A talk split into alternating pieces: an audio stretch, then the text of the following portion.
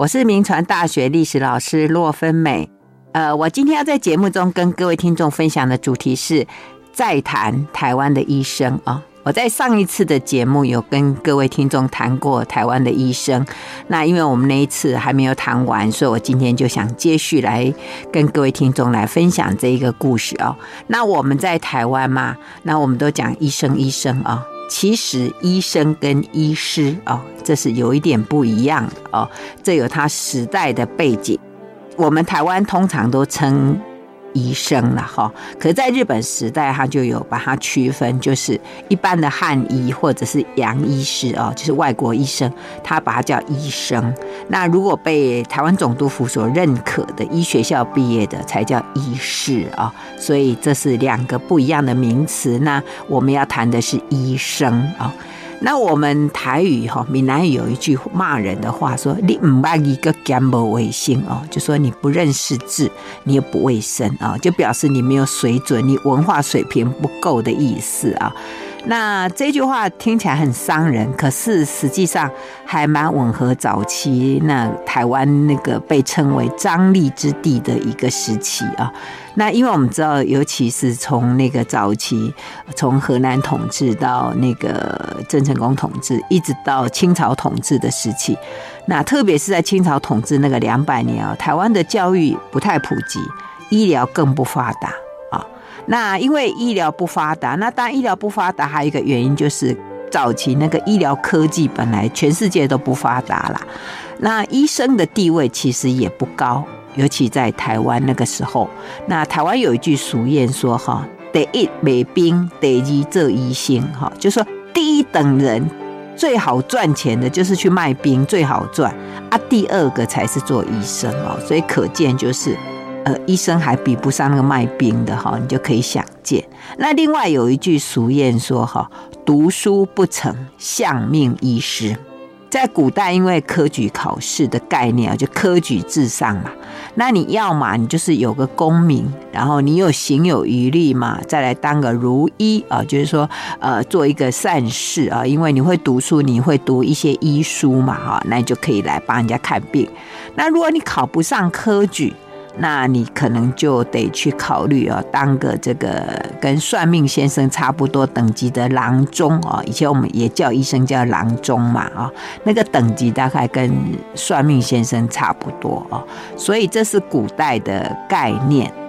那不像我们现在医师在台湾社会地位的那么高哦。一直等到一八六零年代台湾开港以后，那我们知道这个外国传教士哦，他们就把上帝带过来。那更重要的是，他们带来了医疗跟教育啊。那对台湾人来讲哈，你这个能够帮人家治病的传教士，其实就是上帝了啦，你就是拯救者了啦。那至于你后面讲那个虚无缥缈那个上帝哦。那个时代的台湾人可能也听不懂，也不在意，反正你能够治我病，OK，那你就是上帝。所以很多那个时候信教，可能就是这样的一个心情下、心态之下去接受啊、呃、这样的一种信仰啊。那我们知道那个时候，接下来就是在一八六五年哈，就南部就有这个玛雅各医师，他就从那个高雄，以前叫做打狗，就那时候就来了，然后到了台南啊，那就创建了啊那个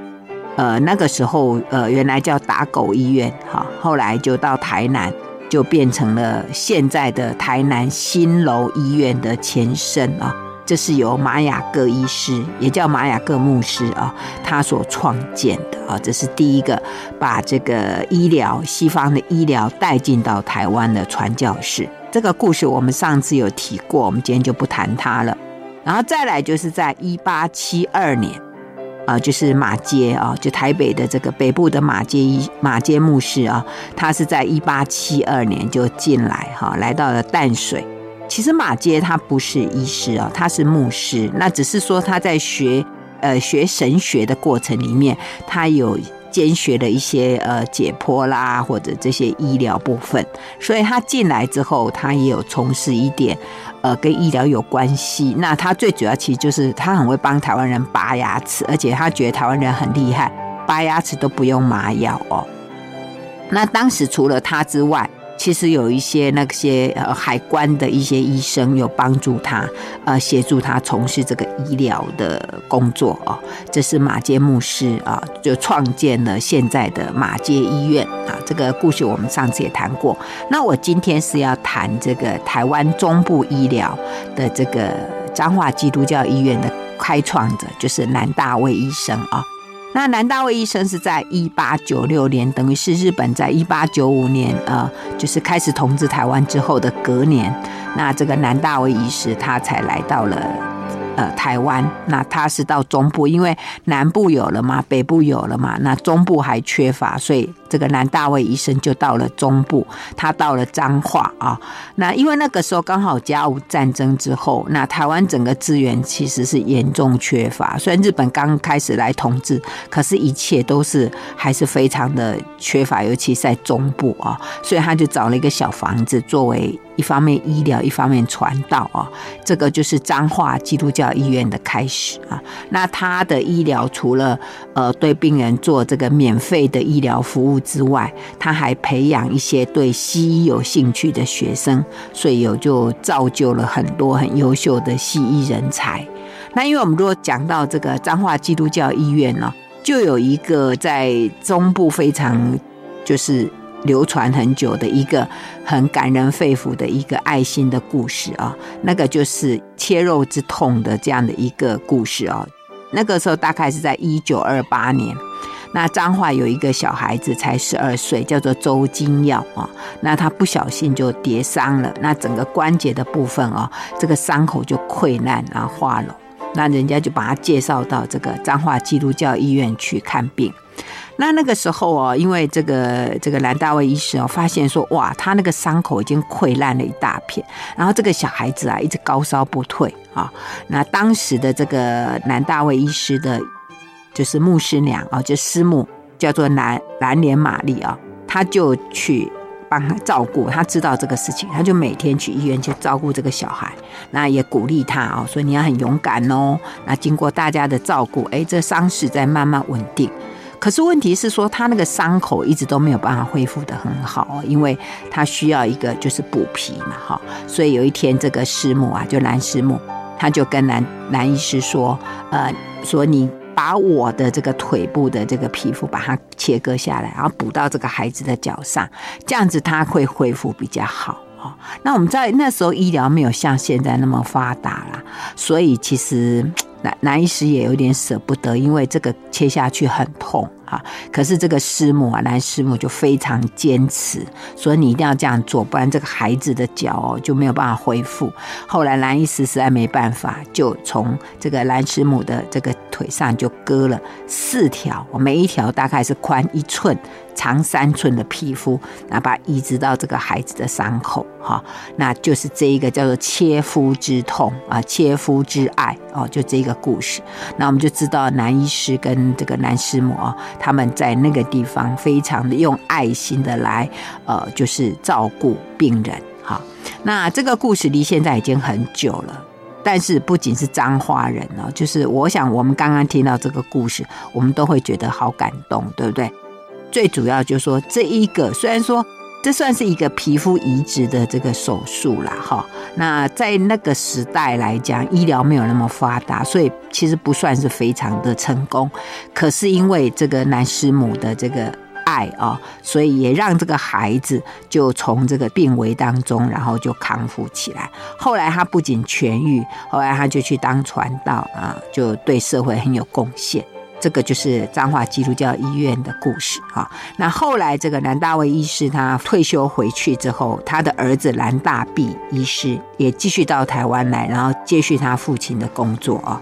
这个是整个在清末到这个日本统治台湾初期啊，这个整个这些外国医师哦，在台湾的医疗里面对台湾做出的贡献。那至于这个在呃我们自己中国人本身哦。最开始第一个这个西医哦，是在那个呃刘铭传时代啊，他是在一八八五年，那时候我们知道那个台湾建省嘛，那刘铭传他就在台北府城的这个考棚那个地方，他就设了新式的医院，还有药具，哈，所以在那个莲雅堂的《台湾通史》里面就有记录这一段，好，说叫做台北医官局，啊，那那时候刘铭传他是招聘了一个挪威籍的医师，叫韩先啊，这个医师，然后来替人民免费看病，然后里面还设有官药局。啊，另外还有台湾病院，不过最主要是对一般的士兵来看病啊。那这也算是整个呃台湾除了这些呃外国医师之外，那自己的这个本国的这个引进的一个西医啊。那但是也很短暂，非常的短暂。那等到日本统治台湾之后，哈，那我们知道这个日本早在那个一八七四年牡丹社事件的时候，他们就有来台湾进行过调查，呃，特别是那时候这个后来担任呃第一任总督的华山资纪，还有民政长官水野尊，他们都在一八七四年他们就来过台湾，然后对台湾的卫生条件也有所了解，而且他们。刚开始统治台湾的时候啊，那日本就饱受这个台湾传染病之苦，所以他们还曾经称台湾叫做“鬼界之岛”哦，就是台湾是一个很可怕的地方。他知道说，那他们如果要在台湾进行统治的话，那要怎么样控制台湾的这个所谓风土病啊，还要控制台湾的这些传染病啊，就是需要在医疗上面来把它加以增强。所以他们就准备要来设呃，就是医学校啊。所以当时这个台湾总督府医学校的第一任校长叫山口秀高，他就在一八九九年那时候，整个台湾医学校的开学典礼上面，他就来特别讲这件事。他说，日本人来台湾之后啊，他们做各种事业，可是他觉得他们最重要要做就是这个医学。好，而且他觉得说，在日本他们是透过医学，然后进入到世界文明，所以他们在台湾也要透过医学把台湾带到所谓的文明的世界啊。这是当时日本人透过医学进到台湾来进行统治的一个关系。那当然，我上次也有提过说，呃，这个日本其实在统治台湾，他们是很有一个。步骤啦，因为呃，日本没有像那个外国传教士哦，像西方要去统治、征服别人，他们可以传教嘛，透过就是找这些传教士。那日本没有什么特别大的宗教，所以那个后藤新平，因为他本身是医生出身嘛，他就讲过，他说，呃，如果要统治台湾哦，最好的策略就是医疗。啊，他说这是最好的策略，因为人最怕的东西就是疾病嘛。那你日本，你如果可以在医疗上面来善用这个医疗，然后成功的来呃医治台湾人的疾病，那他的统治就会成功。所以我们知道日本为什么那么加强他的医学，其实是有这样的一个统治策略上的考量啊。那所以，在整个总督府统治台湾的施政的重点上面，它大概也是医疗为重点啊。那当时台湾的医生的数量啊，据这个一八九八年，就是日本统治台湾第三年，他们就做了一个统计。他说，台湾的医生，就是台湾原来的医生，他说数量上面呢，大概说汉医啊，有一千零四十六人。然后洋医有二十四人，所以总共是一千零七十人。诶，这样的数量哦，跟当时台湾的整个人口来讲，其实其实真的很不足，非常的不足。何况呢，他刚刚这个数量里面哦，当然，呃，也有一些可以，就是说，譬如说他讲到说洋医有有这个呃二十四人，其实当时在台湾的外国医生没那么多啦。所以那个二十四人里面，可能有一些是透过这些呃教会医院所培养出来的一些呃医生医疗的人人口。不过对这样的数量一千零七十四人，这样的数量，呃，在日本人的眼中哦，他们其实对这些这个仅有的一千零七十几人，他们其实很怀疑啊。他觉得这些人的医术够吗？哈。他他们其实很怀疑，所以那个后藤新平啊，他甚至还讲了一种，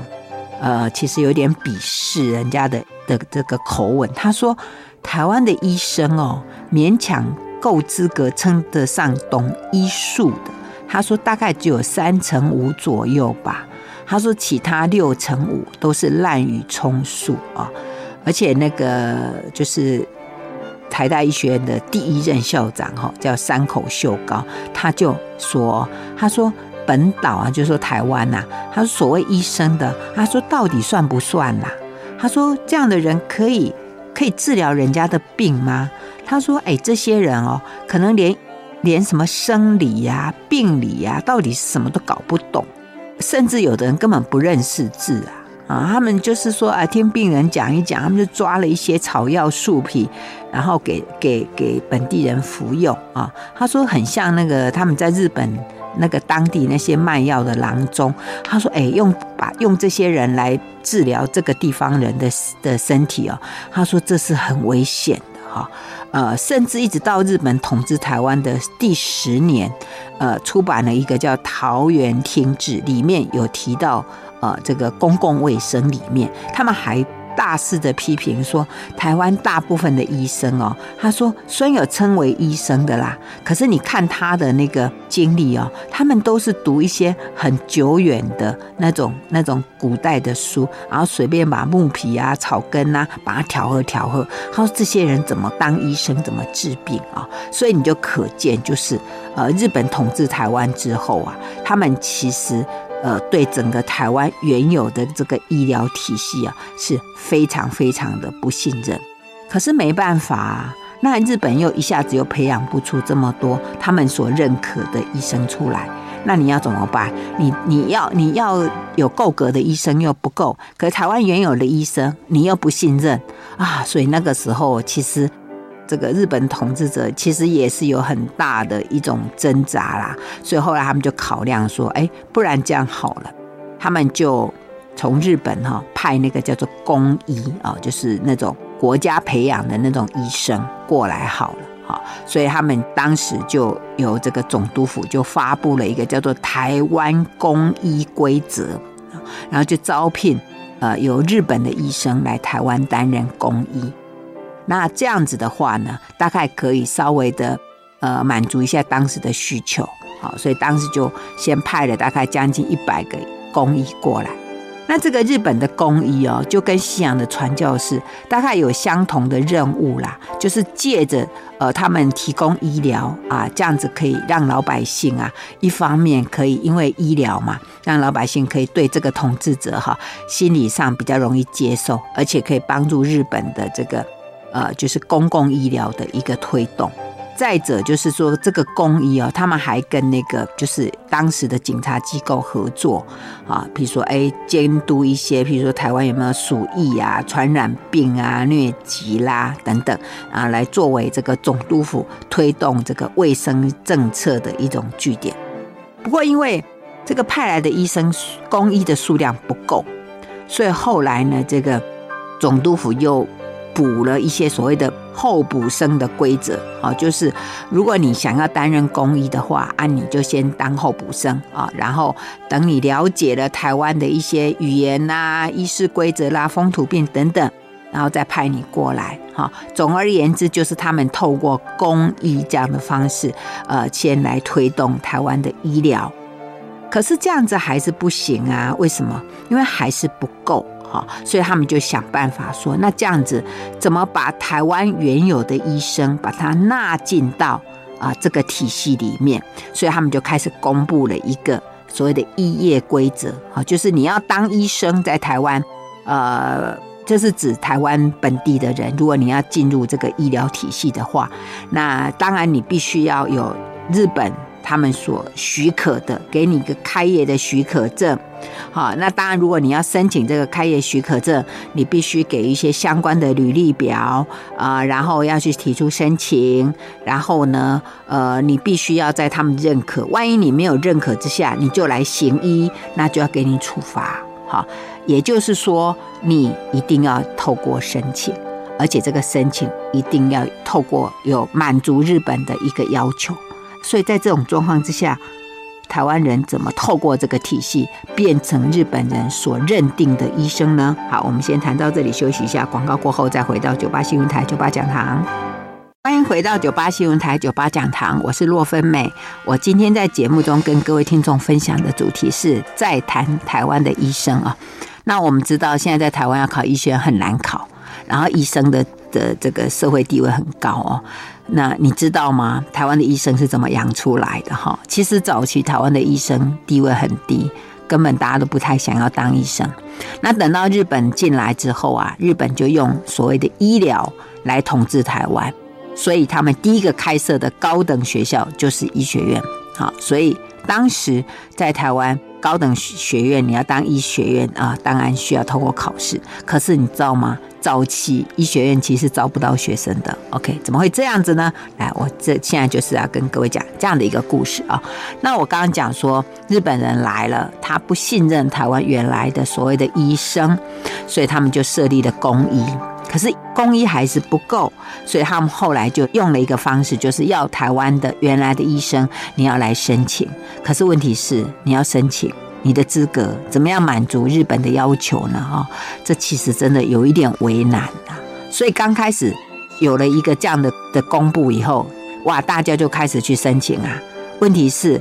都没有一个过啊！日本说不够不够，这个资格不够，那个条件不够，就都没有人通过。那你没有人通过，就等于你没有提出申请，没有这个办法一样啊。所以后来大家就觉得啊，反正申请也不会过，那就不要申请啦。那何况日本也没有很严格的去执行，说他要去去抓你啊，或者去处罚你啊。那既然没有没有严格，那大家就继续当他的当他的医生啦，哈。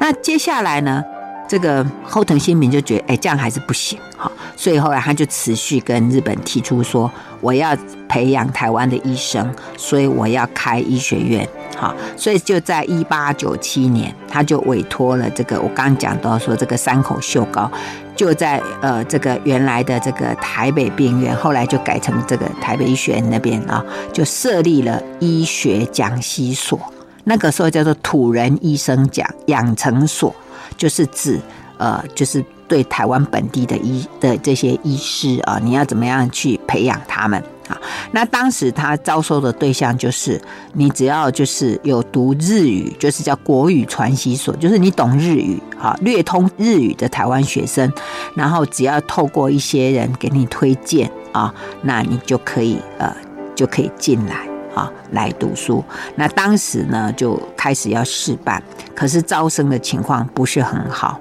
啊，不是很好，因为大家觉得说，好要读那么久，因为他说要读四年啊，预科一年，本科四年，预科一年，就是要等读五年嘛。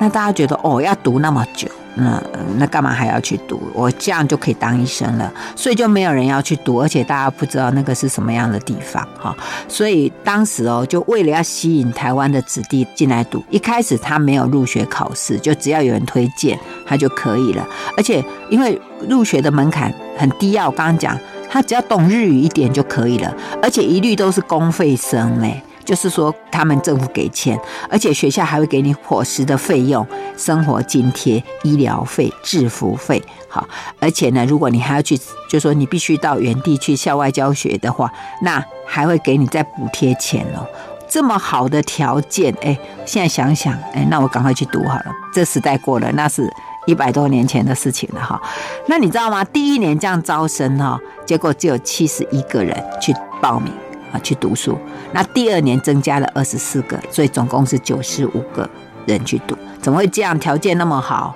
呃，现在抢都来不及了，对不对？可是因为那时候台湾本来当医生的人社会地位就很低，那所如果你读完了，能都得到的报酬名誉也不多，好，所以没有人要去读。而且那时候没有什么近代医疗的卫生观念啊，还有休业太长啊，大家都不要啊。而且更何况就是台湾人生病还是习惯找台湾医生啊，就是一般的医生来看病啦。你这个什么受过现代医学教育的人呢，大家其实也不甩呀，哈。所以等于说他们在招生上就很辛苦。可是台湾地方还是都充斥那个，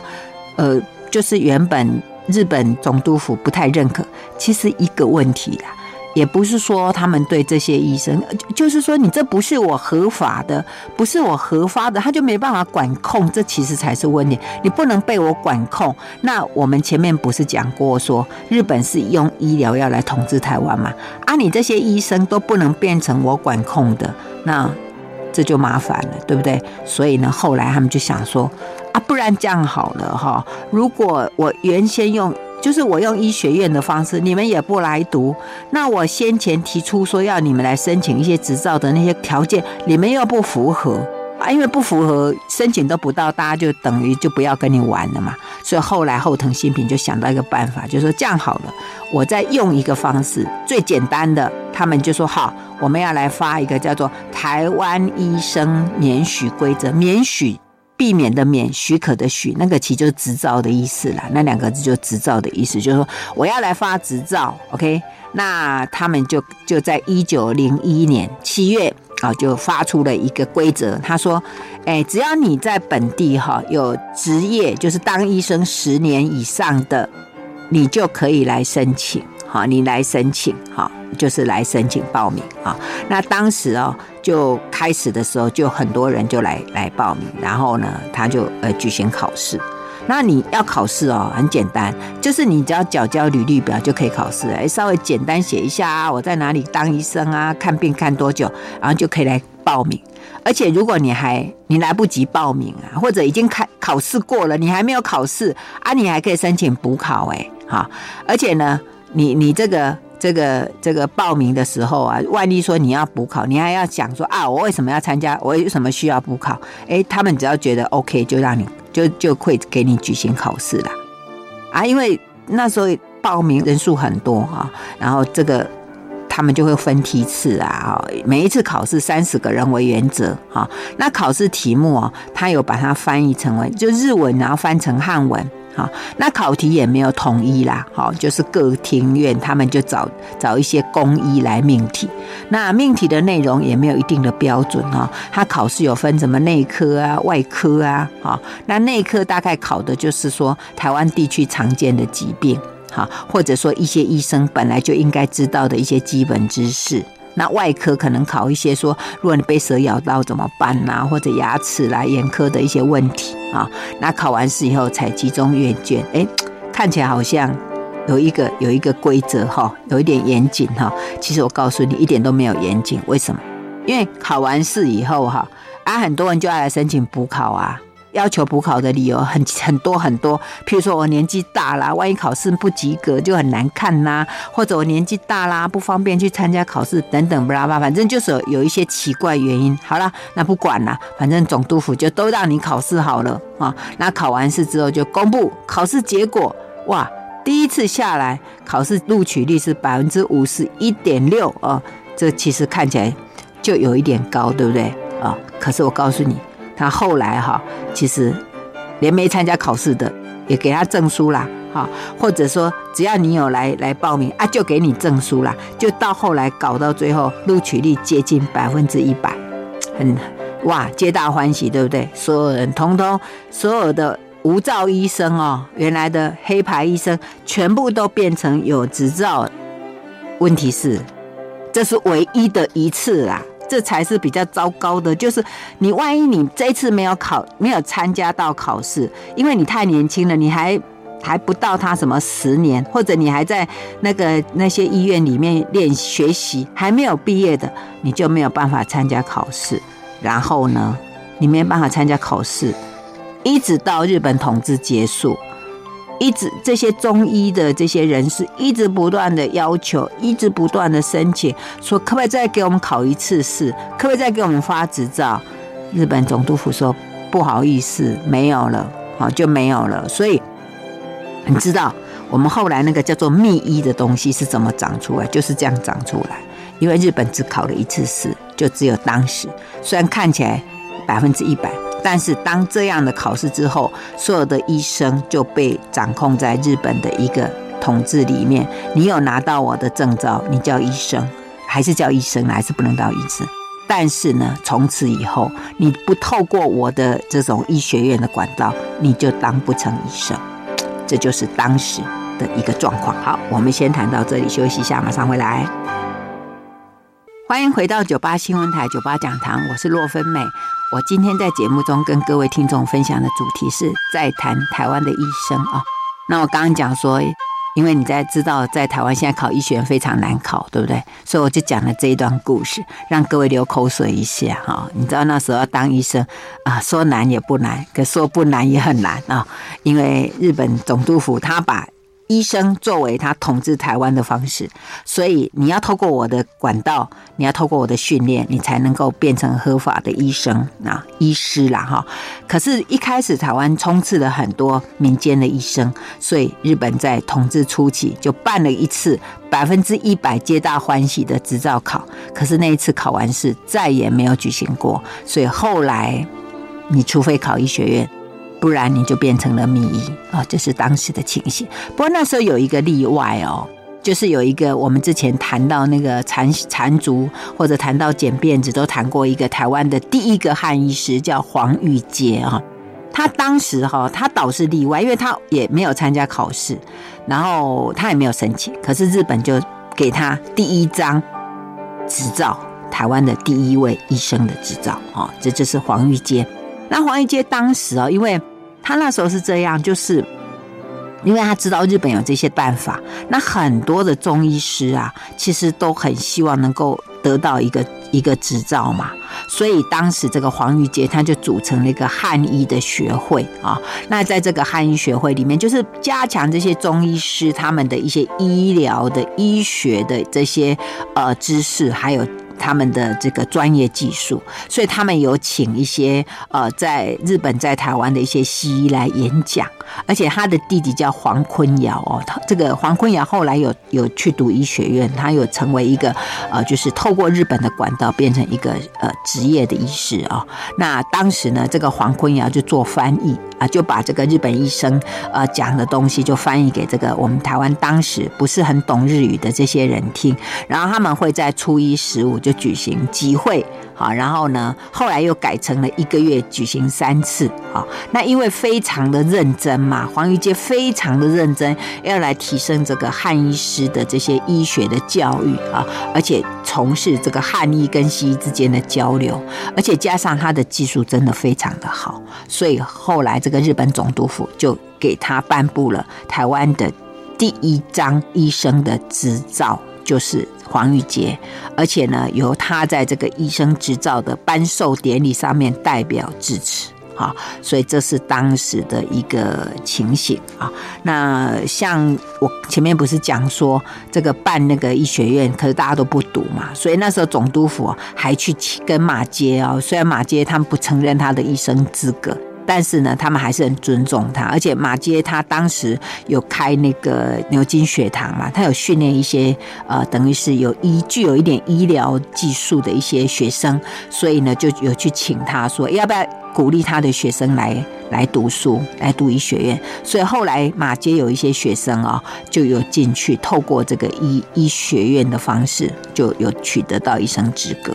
这是当时的情形啊。那我刚刚提到说，因为颁布了这一个规定嘛，那你没有照这个规定来呃申请执照，你就变成秘医啊。而且呢，当时日本总督府还陆续就颁布了，就是你当医生哦，你要取缔哈，就是如果你没有呃遵照我的这个规则哦来取得到执照，我就要取缔哈，呃，而且要加强管理。好，所以在这种方式之下，我刚刚讲，就很多人从小学医啊，跟汉医师学啊，到草药店去学啊，结果到最后他根本没有机会赶上那样的一个医师的执照考试，结果就变成了秘医。好，那秘医这个名词啊，大概最早出现，大概是呃，在这个我刚刚讲说这个医生执照的公布之后。呃，在台湾日新报上面就有提到说，哦，日本总督府在加强取缔秘医，那普遍使用就是到一九二六年的十月以后，哇，这个秘医这个名词哦，就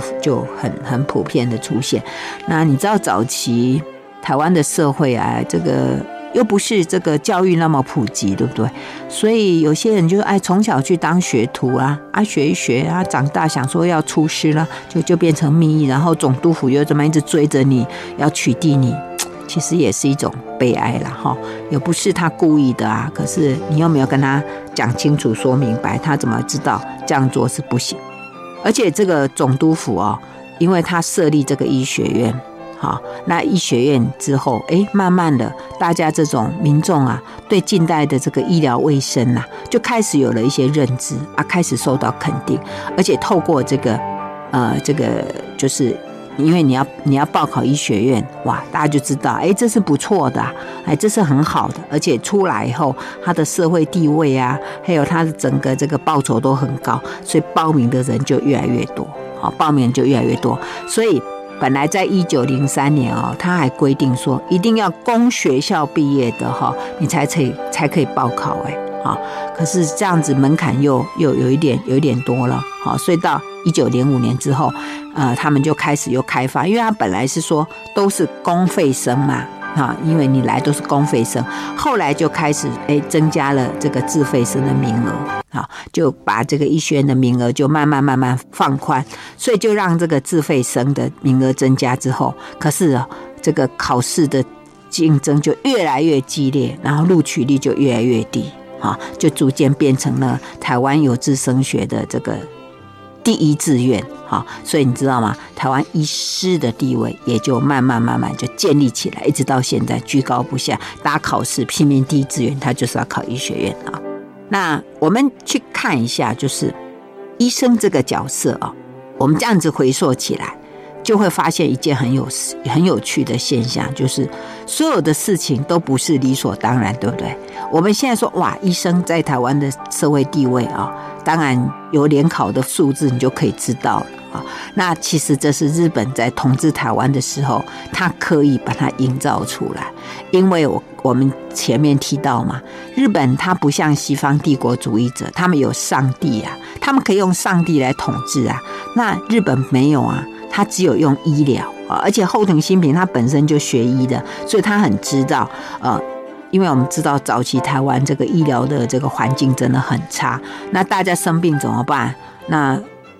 要么找医生，要么去找这个神明嘛，对不对？去拜拜嘛，啊，一直到现在很多人去拜拜，其实你问他要求什么，他都说我要求身体健康啊，我要平安啊，我要健康啊，对不对？就是台湾很多的那个信仰。那些神明其实都跟医疗有关系，好，都跟医疗有关系，所以这也是日本很厉害的地方。所以有时候你去问，呃，一般这个台湾的这个民间啊，这些老一辈啊，在日本统治过后的这些人，你问他，哎，日本统治怎么样？你觉得怎么样？哎，没有太大的恶言呢。为什么？因为他用医疗来来治疗你，那用医疗医生，这个可以救我命的，他没有办法去理解政治上的很多东西。但他知道，这就是呃日本对待跟我身体的接触。诶，日本这一招也很厉害。像他在这个统治台湾之后啊，他也进入了福建到厦门那边，因为他想要透过台湾，他想要去统治对岸，